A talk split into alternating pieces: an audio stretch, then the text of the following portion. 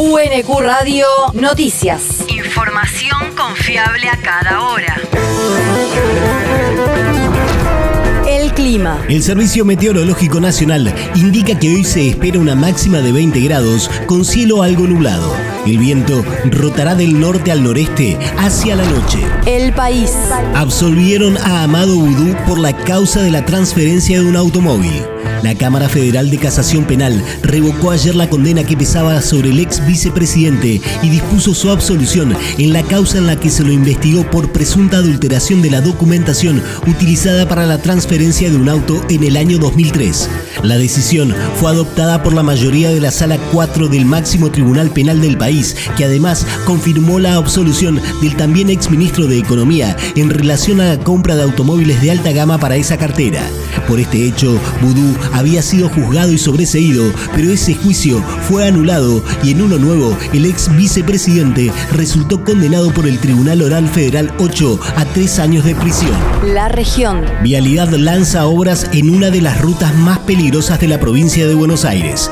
Se trata de la Ruta Nacional 205, que une varios distritos del oeste bonaerense con el conurbano, la que será transformada en autopista en los 67 kilómetros que conectan a Cañuelas con Roque Pérez. Según informó el administrador general de Vialidad Nacional Gustavo Arrieta, la obra se licitará en dos tramos. El primero de 31 kilómetros se extenderá entre la salida de Cañuelas y el acceso a Lobos y el segundo de 36 kilómetros entre esa localidad y Roque Pérez. Nosotros estamos trabajando desde el momento que, que recibimos las trazas de la PPP para acelerar los procesos, porque todos los días y los fines de semana sabemos lo que pasa y la complejidad que tiene la ruta 205. Nuestro desafío es avanzar con los intendentes y con las comunidades lo más rápido posible eh, en esta etapa. El territorio. Falsa denuncia de bomba en la escuela primaria número 1 de Quilmes. Fue ayer por la tarde, por lo que rápidamente se diagramó un operativo de emergencia que encabezaron bomberos voluntarios, Defensa Civil y la Brigada Antiexplosivos de la Policía Bonaerense. Este mismo establecimiento escolar, junto a la Escuela Secundaria número 7 de Mitre y Ortiz de Ocampo, también fueron objeto de falsas amenazas de artefactos explosivos el pasado viernes. El mundo. Brasil descartó recibir observadores de la Unión Europea en las elecciones.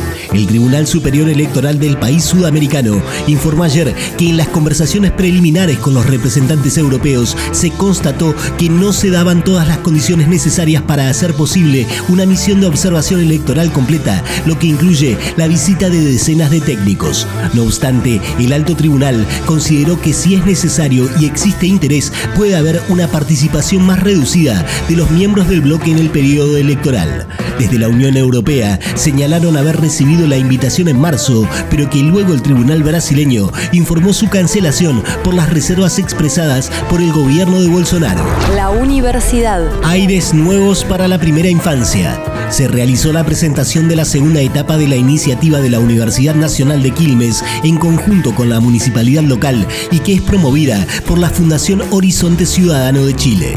El proyecto es implementado desde 2020 y en la primera etapa logró la instalación de monitores de calidad de aire en cinco jardines de Quilmes. En esta segunda instancia se prevé implementar medidas que mejoren la calidad del medio ambiente para la niñez a partir del desarrollo de talleres pedagógicos para las y los docentes y los niños de los jardines. El deporte. La definición del torneo será en el Estadio Kempes de Córdoba. El histórico estadio de la ciudad capital de la provincia será la sede del partido definitorio de la Copa de la Liga, que se jugará el próximo sábado 21 o domingo 22 de mayo.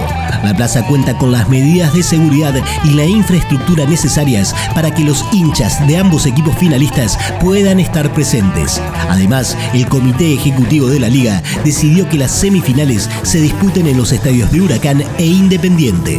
UNQ Radio te mantiene informado. Información confiable a cada hora. UNQ Radio, la radio pública.